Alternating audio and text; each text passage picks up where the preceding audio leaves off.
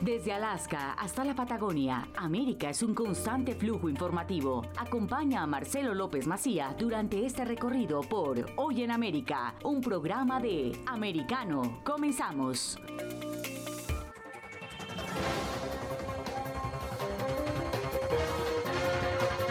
Hola, ¿qué tal? ¿Cómo están? Bienvenidos a Hoy en América por AM790, Radio Libre, por Americano Media Televisión. Vamos rápidamente a los títulos de la próxima hora y vamos a comenzar hablando particularmente de la ciudad de Nueva York, Distrito Demócrata. Han tomado una decisión que es histórica eh, hay 60.000 homeless aproximadamente en la ciudad de Nueva York y han decidido que van a internar por la fuerza a los homeless que tengan rasgos psiquiátricos. Ha habido muchos ataques, algunos en el subte, en el subway, eh, otros en plena calle. Es gente que ha dejado en muchos casos de medicarse. Ustedes imaginan que viven en la calle, llega ahora el invierno, temperaturas bajo cero, nieve, es muy difícil sobrevivir en Nueva York en esta época del año. Además no tienen, por supuesto, comida, no tienen una una ropa, un abrigo que sea suficiente, no están medicados. Hubo algunos casos como de enfermos psiquiátricos que han baleado gente, que han acuchillado gente, entonces bueno, se ha tomado la decisión para estas 60.000 personas, un tercio es de origen latino, un tercio es de origen afroamericano, el otro tercio son personas de origen blanco, tal vez asiáticos, bueno, van a internarlos por la fuerza para frenar de alguna manera esta escalada de violencia. Puede ser que California, que es el otro distrito que tiene tantos homeless, tanta gente sin hogar, sin techo, tal vez tome una determinación parecida. Vamos a hablar también de las últimas horas de Ucrania-Rusia porque se conoció que Vladimir Putin estuvo a punto de tirar bombas nucleares o bombas sucias, bombas que podían tener agentes bioquímicos para afectar a los ucranianos y lo que era el viejo la vieja KGB, ¿no? que hoy se llama Servicio Federal Ruso de Inteligencia, logró detenerlo lo hicieron entrar en razones a Putin y dijeron usted tira una bomba nuclear instantáneamente Occidente va a responder de manera directa y se conoció ahora, esto ocurrió hace ya un par de meses cuando la guerra comió, eh, comenzó a cambiar su rumbo, cuando ya Rusia no podía tomar más territorios y empezaba a perderlos, estuvo a punto de apretar el botón, una verdadera locura. Vamos a hablar de Miami también, porque llega una nueva estrella, Lionel Messi seguramente para jugar en el Inter de Miami, porque Estados Unidos va a ser la sede del próximo Mundial y de alguna manera David Beckham se aseguraría que ya se empieza a hablar del Mundial, con Messi jugando en el Inter, ya todos preparados. Una ciudad que tiene, bueno, tantas estrellas, ¿no? Fra Winfrey, Stallone tiene su casa, Julio Iglesias, el Puma Rodríguez, ¿no? Podríamos hablar Gloria y Emilio Stefan, eh, Tom Cruise, Lenny Kravitz, como cantantes, ¿no? Rocio O'Donnell, la comediante, eh, Shaquille O'Neal, el basquetbolista, Will Smith, Matt Damon, Shakira, su esposo, Piqué. Bueno, podríamos hablar toda la toda la mañana y toda la tarde sobre la cantidad de famosos que hay en Miami, pero se sumaría Leo Messi con vistas al Mundial, que es la próxima cita de la FIFA. Y vamos a hablar también después en el final de esta maldición que tienen los equipos que mm, de alguna manera el Papa es de su propia nacionalidad. Es decir, desde hace 90 años eh, el Papa no puede festejar un título de su país. Esto pasó con Mussolini en los años 30 del siglo pasado, pero después ya no pasó más con los italianos que tuvieron una sequía enorme. En el 82 ya estaba el Papa polaco, después vino un Papa alemán que no vio tampoco campeón a su selección porque había abdicado y ahora la maldición le pasa a Bergoglio y a Argentina. Vamos a hablar un poco también de eso en el final del programa. Pero empezamos con el tema que prometíamos al inicio. Hay un cambio en la estrategia de una ciudad que está gobernada por los demócratas, un estado gobernado por los demócratas, como el de Nueva York, con 60.000 homeless, van a internar por la fuerza a los homeless que tengan rasgos psiquiátricos y que podrían afectar la seguridad. Vamos a hablar con un psiquiatra muy prestigioso del Cono Sur, el doctor Hugo Marietano. Hola, doctor, ¿cómo le va? Muy bien, muy bien, Marcelo, muy bien. Bueno, es un cambio de estrategia. Usted seguramente ha conocido, ha conocido, ha visto Nueva York. Había estrategias de confinarlos y en este caso, bueno, la estrategia es eh, hay muchos que han dejado de tomar sus medicamentos, por supuesto, porque están en plena calle y por una cuestión de seguridad internarlos. ¿A usted qué, le parece? Eh, hay que entender primero el tema, el tema de, la psicosis o de la locura, en el sentido coloquial del término. En la psicosis la persona no tiene conciencia de enfermedad, no sabe que está enfermo. Él no sabe que está enfermo. En segundo lugar, ¿no, no, no le parece este, adecuado, ¿no es cierto?, ninguna estrategia que puedan hacer desde la fuera de él. O sea que nunca va a estar de acuerdo con una internación. Es decir, eso lo vemos acá. Yo tengo muchos, muchos años de hospital psiquiátrico este, como médico psiquiatra y no, no, no conozco un solo paciente en todos esos años que haya dicho, doctor, yo estoy acá porque estoy loco, si no tienen conciencia de enfermedad. Por eso, uno, dos, este, eh, el hecho de que, ah, aquí también pasa como cualquier que eh, capital de muchos habitantes, que hay habitantes que están durmiendo en la calle, ¿sí? Bueno, de esos, es verdad, un porcentaje son eh, personas psiquiátricas. ¿Por qué? Un psiquiatra se da cuenta, ¿no? Al mirarlo, en la forma que está, si es un drogadicto que está ahí porque no, tiene más dinero, si es un habitante que bueno, está en una capital y no tiene alojamiento, o si es, entre otras cosas, ¿no? hay varios más, eh, o si es un, psicótico, una persona loca, que está este, durmiendo en las calles en pésimas condiciones, afectando su propia integridad, porque al estar en la intemperie, ¿no es cierto?, está atentando contra su, su propia salud, sin saberlo, ¿sí? Y por otro lado, ¿no cierto?, si las autoridades llegan a tomar una medida parecida a la que toman en Estados Unidos, acá este, se hubiera producido un tembladeral eh, político porque eh, hay una ley en, Argentina, en Buenos Aires, que dice que una persona puede ser internada si, si cuentan con la voluntad de esa persona de ser internada, ¿sí? como se dan cuenta, es una contradicción tremenda, porque el psicótico no sabe que está enfermo y por supuesto no tiene la menor idea de que necesita estar siendo cuidado de manera mucho más este, precisa que estar tirado en la calle. Entonces el destino de estas personas, vamos a hablar de las personas con salud mental alterada, es ¿no? la calle, de hecho están viviendo, la cárcel, porque van a cometer algún ilícito en algún momento de, su vida, o la muerte, por accidente o por ser este, asesinado por otras personas que están en la calle. ¿sí?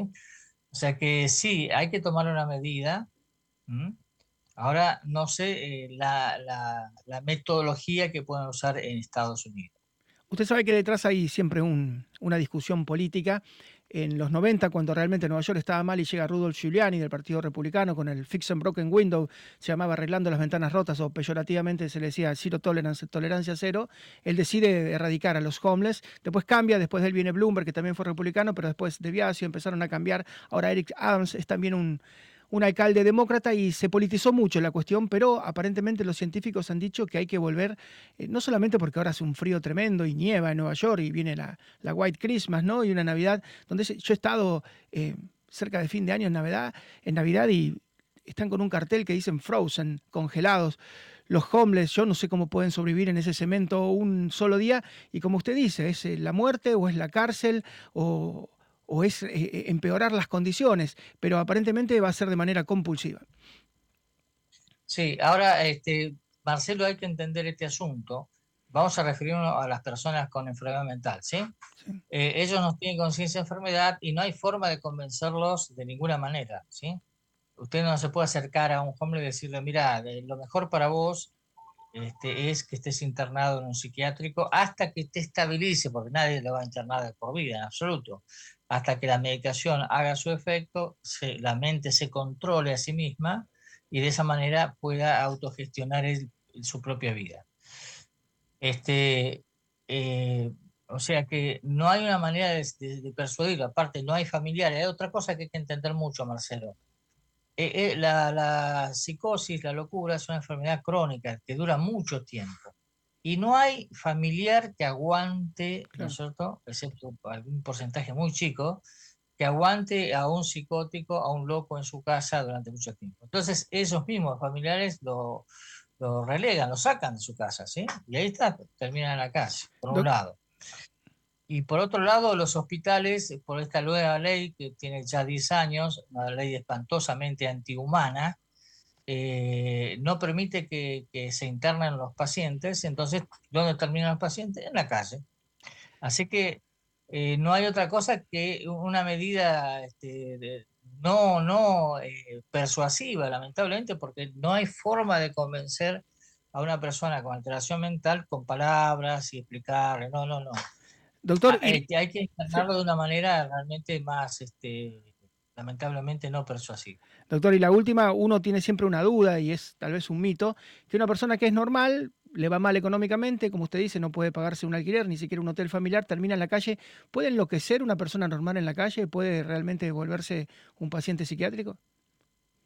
No, la, la, locura viene de la condición interna, de, de, lo que él ya trae, ¿no es cierto?, biológicamente.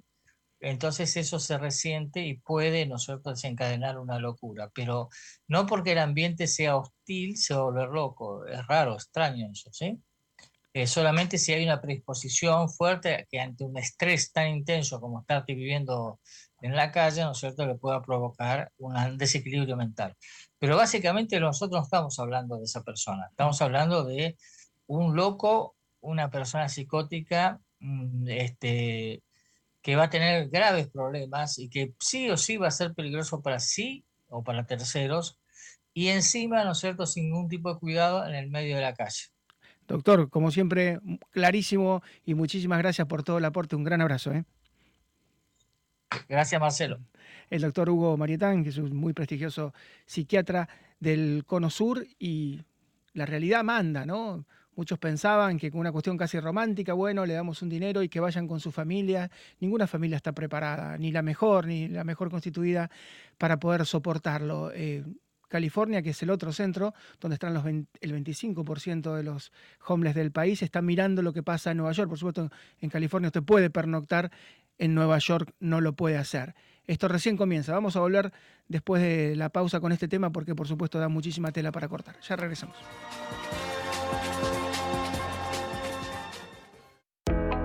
Enseguida regresamos con más Hoy en América con Marcelo López Macía por Radio Libre 790 AM.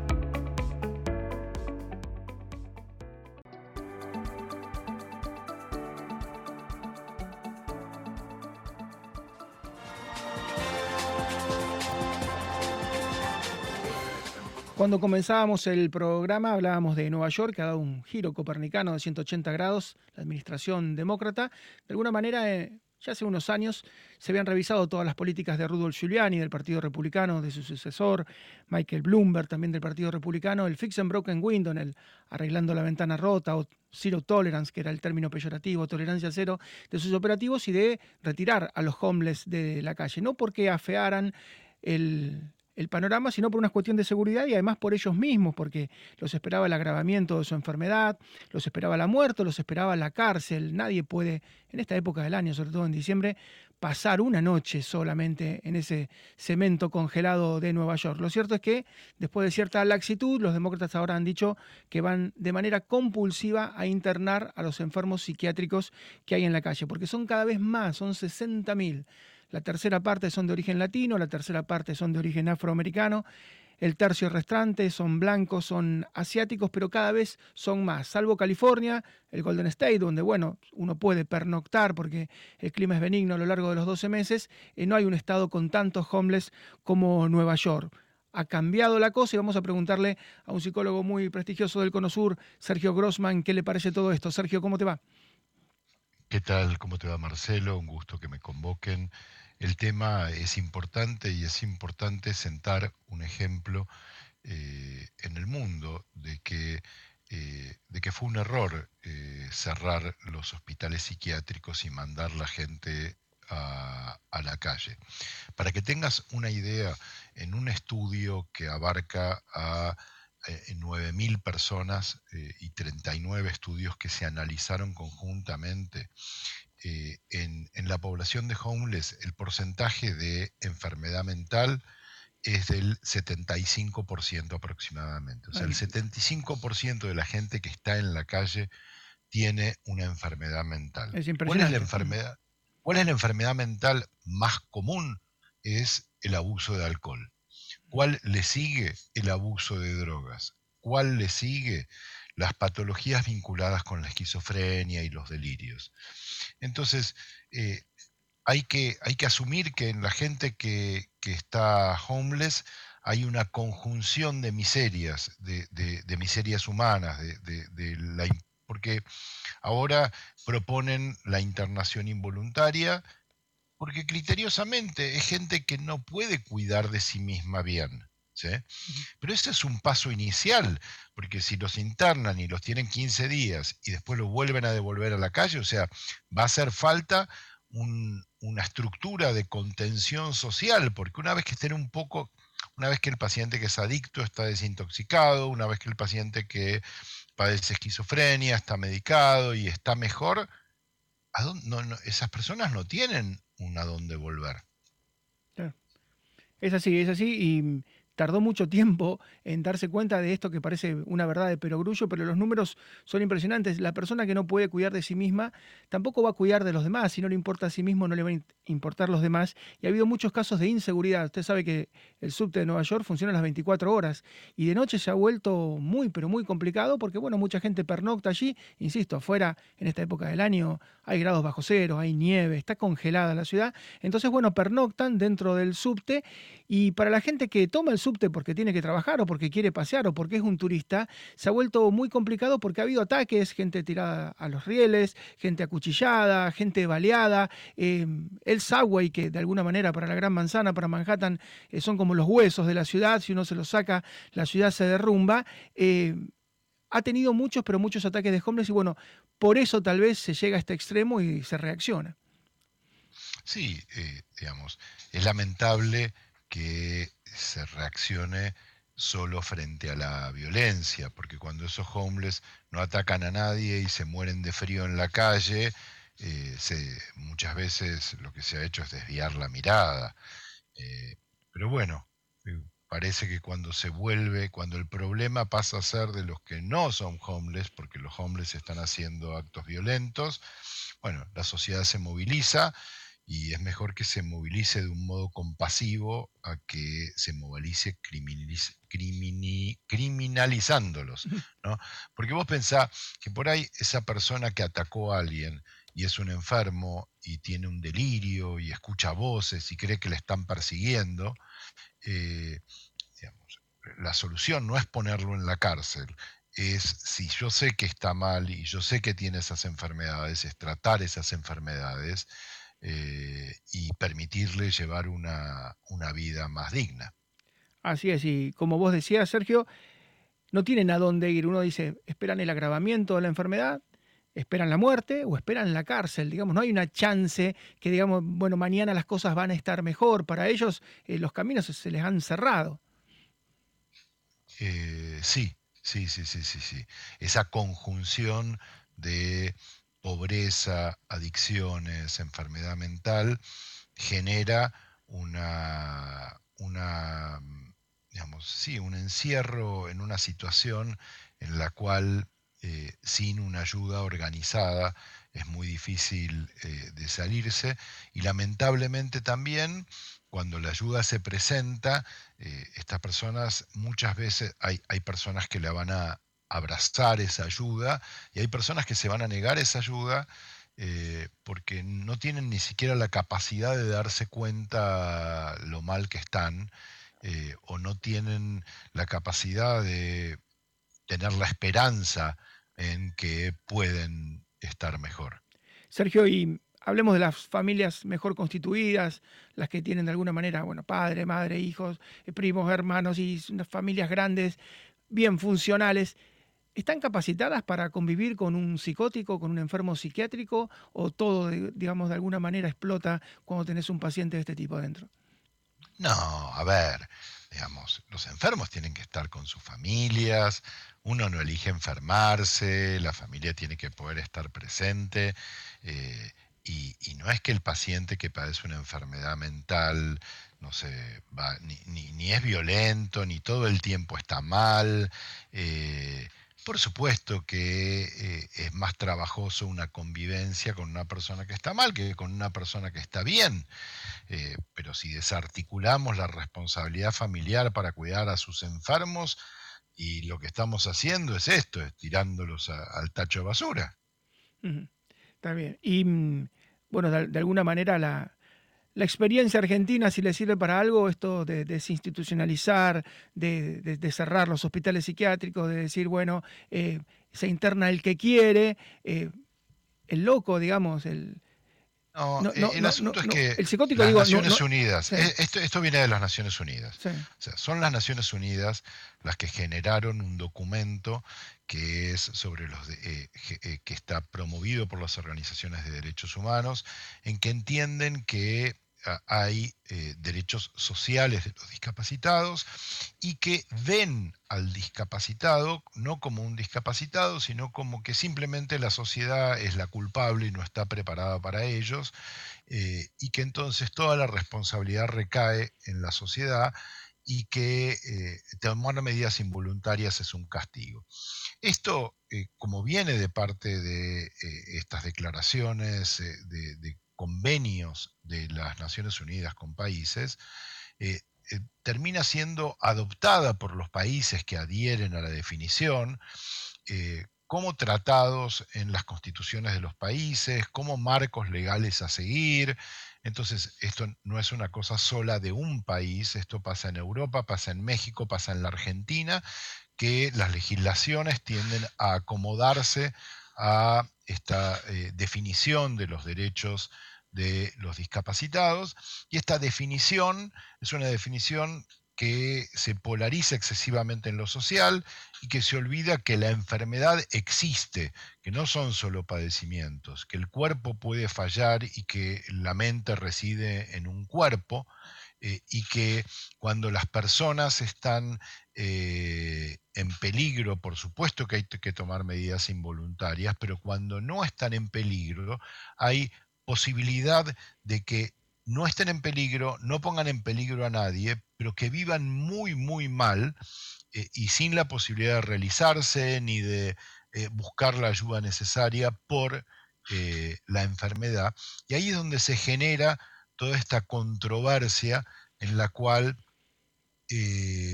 pareciera que si no está matando a nadie ni se está matando, hay que dejarlo librado a su destino. Así es. Sergio, como siempre, muchísimas gracias por todos los conceptos. Un gran abrazo y a tu disposición. Igualmente, un abrazo. Sergio Grossman, eh, licenciado psicólogo muy prestigioso, muy conocido. Y hay dos mundos, ¿no?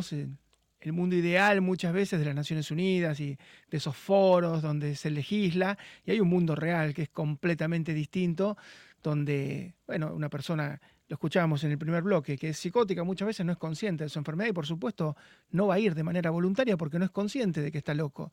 Entonces dejarlo al libre albedrío de que se interne, no, no se va a internar.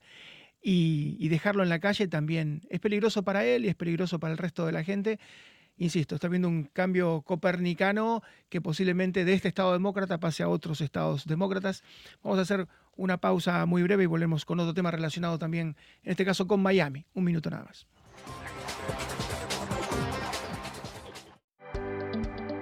Estamos de vuelta con Hoy en América, junto a Marcelo López Macía por Americano.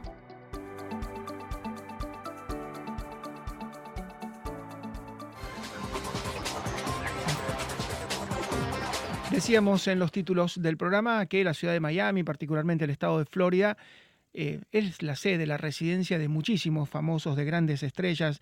Nombramos a Oprah Winfrey, ¿no? la animadora televisiva, Sylvester Stallone, al consagrado actor.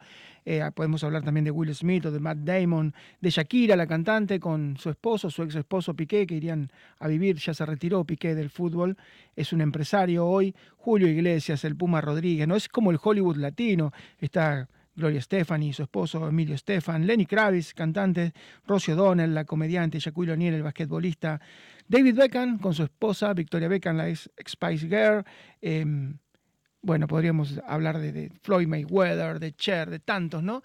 Pero llegaría una estrella que podría empalidecer a muchos de ellos, que es Lionel Messi, una verdadera estrella global que ya tiene 35 años, está jugando posiblemente su último mundial hoy en Qatar, pero a pesar de que está en un buen nivel, tiene 35 años, mucha cuerda, no le queda, iría al Inter de Miami, un equipo creado, las Garzas, ¿no? Tienen un uniforme rosa, las Garzas creados por David Beckham, en una operación que es una carambola, porque hoy Lionel Messi juega en el PSG, el Paris Saint-Germain, junto con Mbappé, junto con Neymar, y los capitales son cataríes, es el club que más ha gastado en el mundo en jugadores.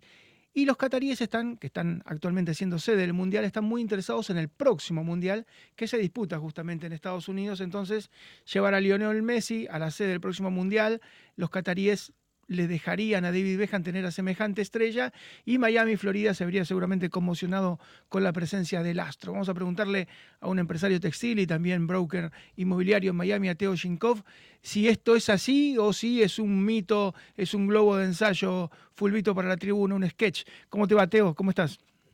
¿Qué tal? Buen día, Marcelo. Buen día, Latinoamérica. Buen día, Miami.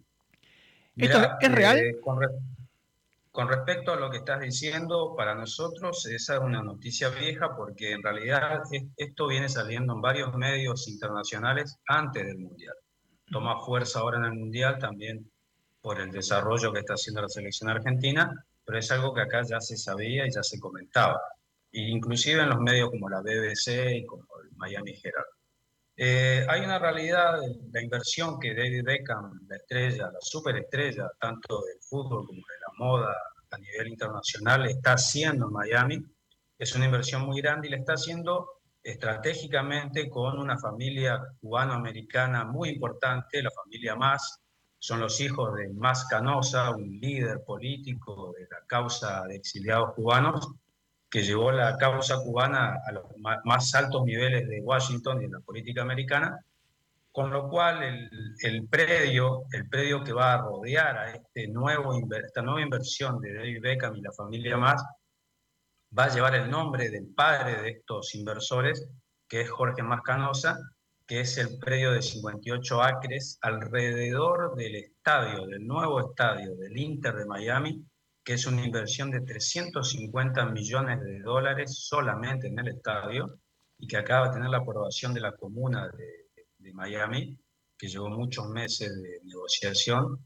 Entonces, eh, dentro de las declaraciones de esta familia de Jorge Más Hijo, dijo de que este va a ser un estadio para la familia y un, y un parque eh, para la familia, deportes para la Ustedes saben de que los cubanos son, son muy familiares, son personas muy familiares.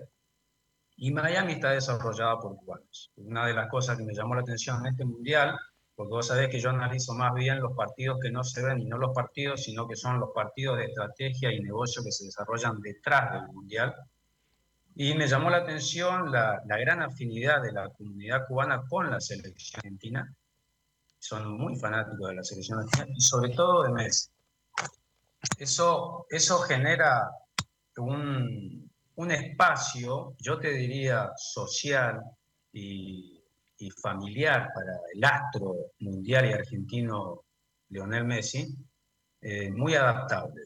Tengamos en cuenta de que esta es una población que el 75% de la población habla español, hay muy buenas, muy buenas escuelas bilingües, inglés-español.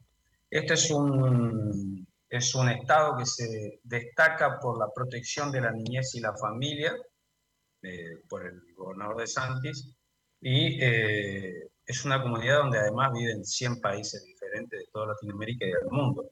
Entonces, no es casual que las grandes estrellas estén viniendo a, residir aquí, y creo que a nivel económico y, comercial, la llegada de un superastro como Messi eh, genera un movimiento de dinero, yo te diría, fabuloso.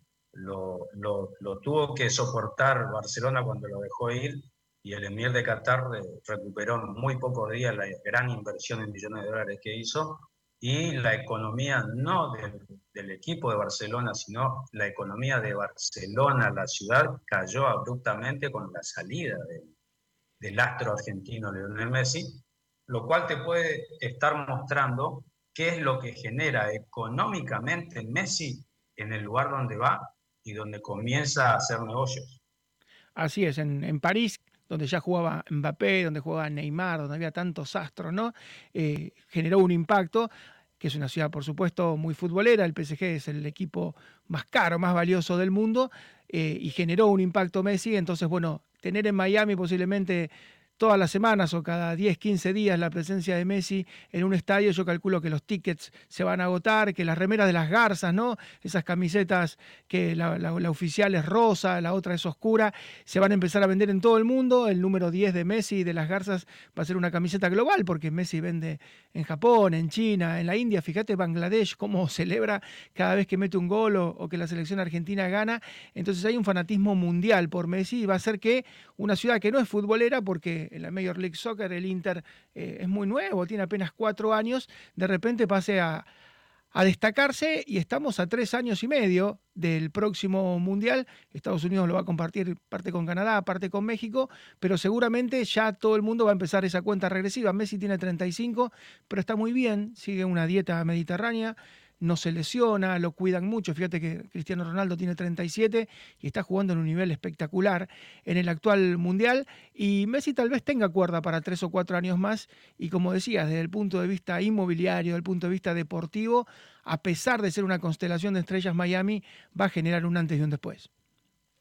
Sí, sí, por supuesto, y eso no escapa, no escapa inclusive al gobierno de la ciudad de Miami-Dade, eso lo tienen claro, y Messi tiene la posibilidad de desarrollar su, vida y la vida de sus hijos de, una manera más familiar, más tranquila, eh, sin olvidarse de que este es, esta es una ciudad donde conviven todos los latinoamericanos de todo el continente, más, yo te diría, 100 países diferentes, pero es particularmente un lugar donde nadie es inmigrante, donde nadie se siente excluido, porque somos todos de afuera, y, también tiene que ver con que la familia más es una familia tradicional cubana y, la, conducta y lo que la dirigencia, este tipo de dirigencia está apuntando es a la familia. Y Messi es un referente de la familia y de los niños a, a nivel futbolístico. Hay que destacar lo que genera Messi en los niños y en las nuevas generaciones, que es muy importante,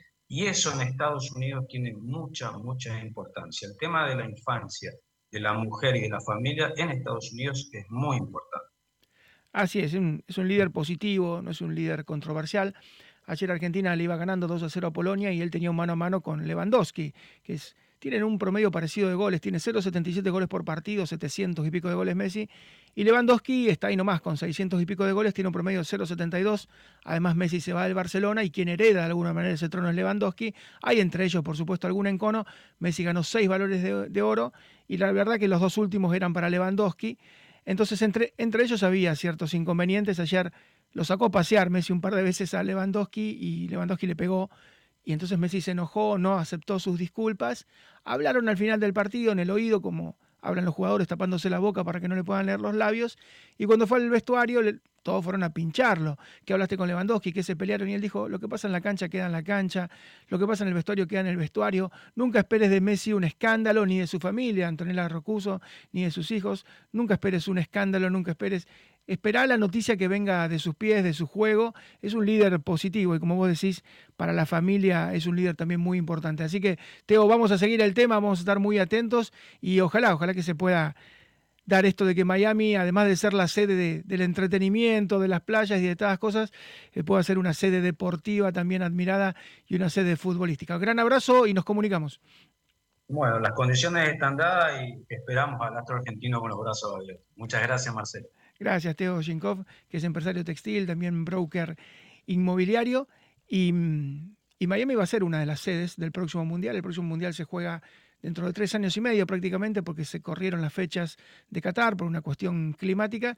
Se va a jugar en el verano boreal, en el verano septentrional del año 2026. Ya van a empezar a construir la infraestructura de Estados Unidos, por supuesto que está preparada para un Mundial, pero ya van a empezar a, a construir y ya cuando diga Dios Qatar, en apenas tres semanas diga Dios Qatar, en 18 días, todos, todas las luces y todos los cañones van a apuntar particularmente a Estados Unidos y especialmente a Florida si llega Messi más aún. Una pausa muy breve, volvemos en un minuto nada más.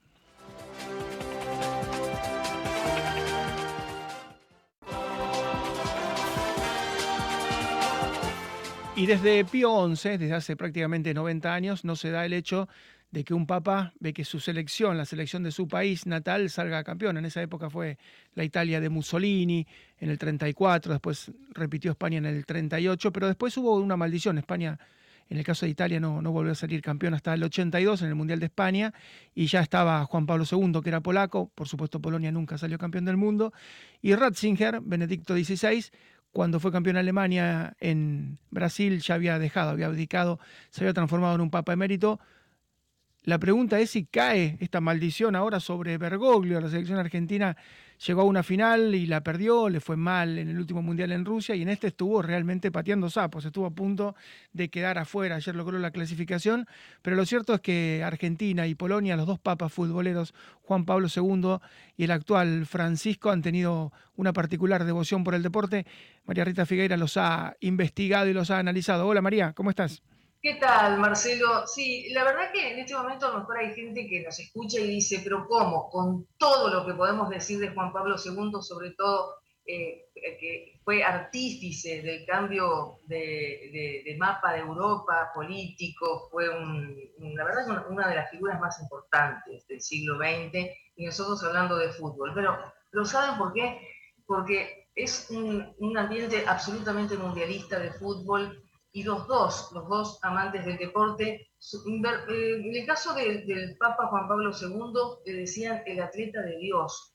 Eh, su club era el KS Cracovia, porque él nació en un poblado cercano a Cracovia, y, fue arquero, guardameta, este, portero de, de manera amateur de ese club, y realmente un hombre que era atlético en todo sentido, en su en su dinámica, en movimiento, daba esa impresión. Yo creo que el Papa Francisco es más sedentario, la imagen, más allá de la edad.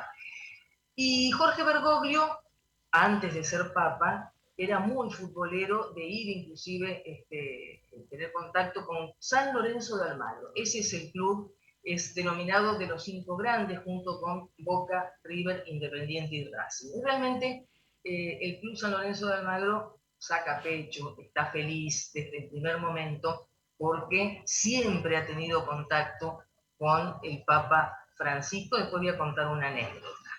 Em, algo muy importante y me pareció digno de destacar. Mundial 1990, el anfitrión Italia, la selección de Irlanda, nada menos, no es un detalle menor, no es un combinado de fútbol más, con todo lo que implica la visita de una selección como Irlanda, que le fue muy bien en ese mundial, y se encuentra con el Papa Juan Pablo II.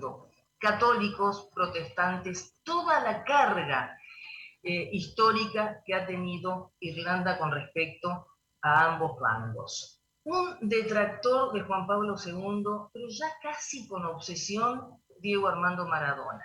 Todos sabemos que Maradona fue un talento y también un desmesurado la desmesura lo siguió hasta los últimos instantes de su vida y no solo tenía como una, una bronca especial con Juan Pablo II, sino que se mofaba, se reía porque había sido arquero, guardameta, con esa cuestión famosa de que el, que es medio tronco va al arco.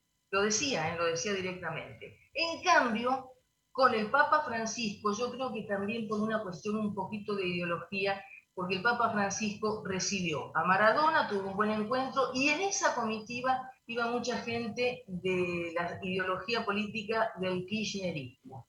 Eso mm, aparte de una gran simpatía mutua. El Papa Francisco recibió a la Juve campeona, a la Juventus campeona en el 2013, multicampeona, y contó una anécdota muy simpática. Cuando iban el jeep ante la multitud, él hizo seña con los dedos como diciendo 2 a 0. ¿Por qué? Porque había gente de San Lorenzo y eso probaba su espíritu futbolero y cómo sigue al club de sus amores. Fue realmente muy, muy agradable. Eh, apenas asumió, bueno, apenas fue elegido papa, hubo un encuentro entre la selección italiana y la selección argentina y todo el plantel más los dirigentes y demás lo visitaron. Y fue muy emotivo Vimos jugadores que habitualmente son un poco inexpresivos, estaban verdaderamente emocionados y fue un encuentro muy agradable, muy lindo. El resultado fue una anécdota, pero fue verdaderamente un partido en homenaje justamente al Papa Francisco.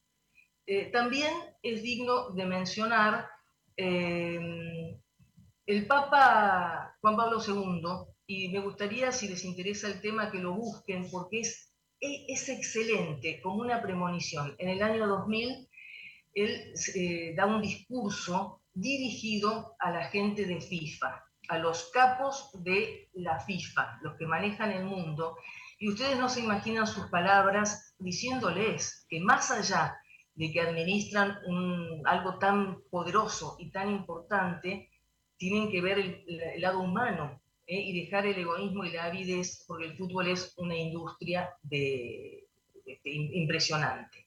Eh, hay que recordar que el Papa Juan Pablo II era deportista y tuvo siempre mucho, mucho acercamiento al deporte en general, a todos los grupos. Y el Papa Francisco una vez habló de hacer lío, que los sacerdotes salgan salgan, ¿eh? salgan de las iglesias, que recorran la sociedad, que tomen contacto con la gente. Y un grupo de sacerdotes en el Vaticano jugó lo que se llama fútbol tenis con la gente que pasaba y se sumaba. Entonces, si ganaban los sacerdotes, rezaban por ellos. Si ganaba la gente que pasaba y competía con ellos, tenían que ir a una iglesia, prender una vela y también rezar.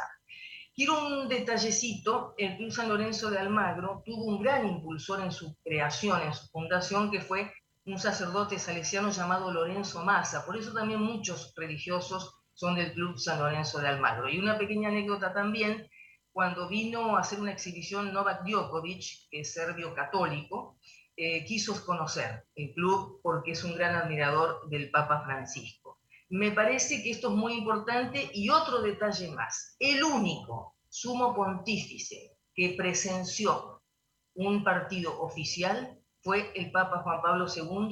Estoy hablando como Papa, ¿eh? en, su rol ya de Papa fue Juan Pablo II en el Estadio Olímpico de Roma en un partido justamente donde la selección italiana recibía al resto del mundo con jugadores como Cafú, Gabriel Batistuta, eh, el ucraniano y demás. Así que realmente tienen muchas anécdotas y por supuesto muchas audiencias, muchos encuentros de todos los deportistas que han querido conocer a ambos papas, nosotros estamos nombrando ahora a los dos, pero bueno, el fútbol en este mm, ambiente tan, tan, tan, tan futbolero, tan mundialista por lo que estamos viviendo, me parece que ameritaba algunos este, conceptos sobre dos papas muy importantes, por supuesto, eh, la historia mira más a Juan Pablo II por todo lo que significó su, su papá. ¿no? Así es, y esperemos que se restablezca esa conexión celestial, insisto, hace 90 años que un papa no ve salir campeón a su equipo.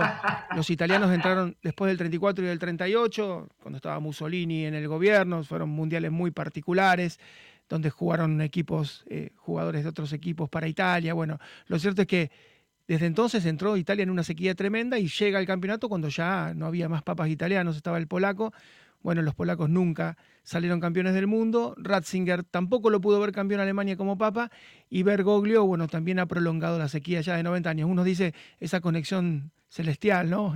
esa, línea, esa línea directa con el de arriba. Eh, hace 90 años que no se activa, pero bueno, vamos a ver qué pasa. Argentina pasó a octavos de final, sufrió muchísimo y, todos esperan, bueno, que, posiblemente el Papa, no digo que se haga presente porque está con serios problemas para caminar, serios problemas para desplazarse, inclusive muchas veces estuvo a punto de ir a, Ucrania, a Kiev, como fueron tantos líderes y, y, no lo hizo, no está en su mejor momento, pero como se vio en una película que la hacen Anthony Hopkins, y se juntan a los, dos papas, eh, sigue todos los partidos por televisión. Como dice el recen por mí, bueno, él estará rezando para que estos 90 años de sequía terminen.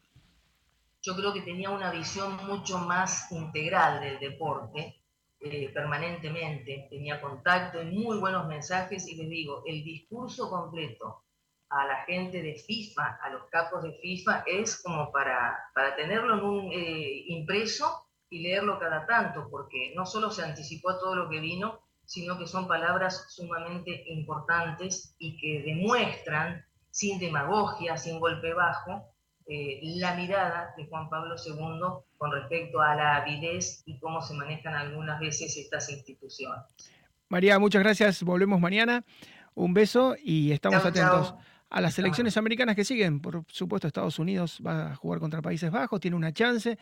Argentina va a jugar contra Australia, tiene una chance. Seguramente Brasil, que ya está en octavos, le va a ir muy bien. Algunos se han vuelto rápido, como Ecuador, eh, como México, lamentablemente, pero hay otros equipos americanos que están dejando el honor del continente bien alto. Falta muchísimo, faltan casi tres semanas, 18 días.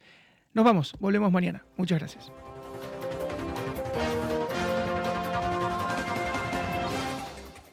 Mantenemos la mirada sobre lo que ocurre hoy en América para regresar en nuestro próximo programa con más y mejor información de interés de lunes a viernes desde las 10 a.m. Este, 9 Centro, 7 Pacífico por Americano.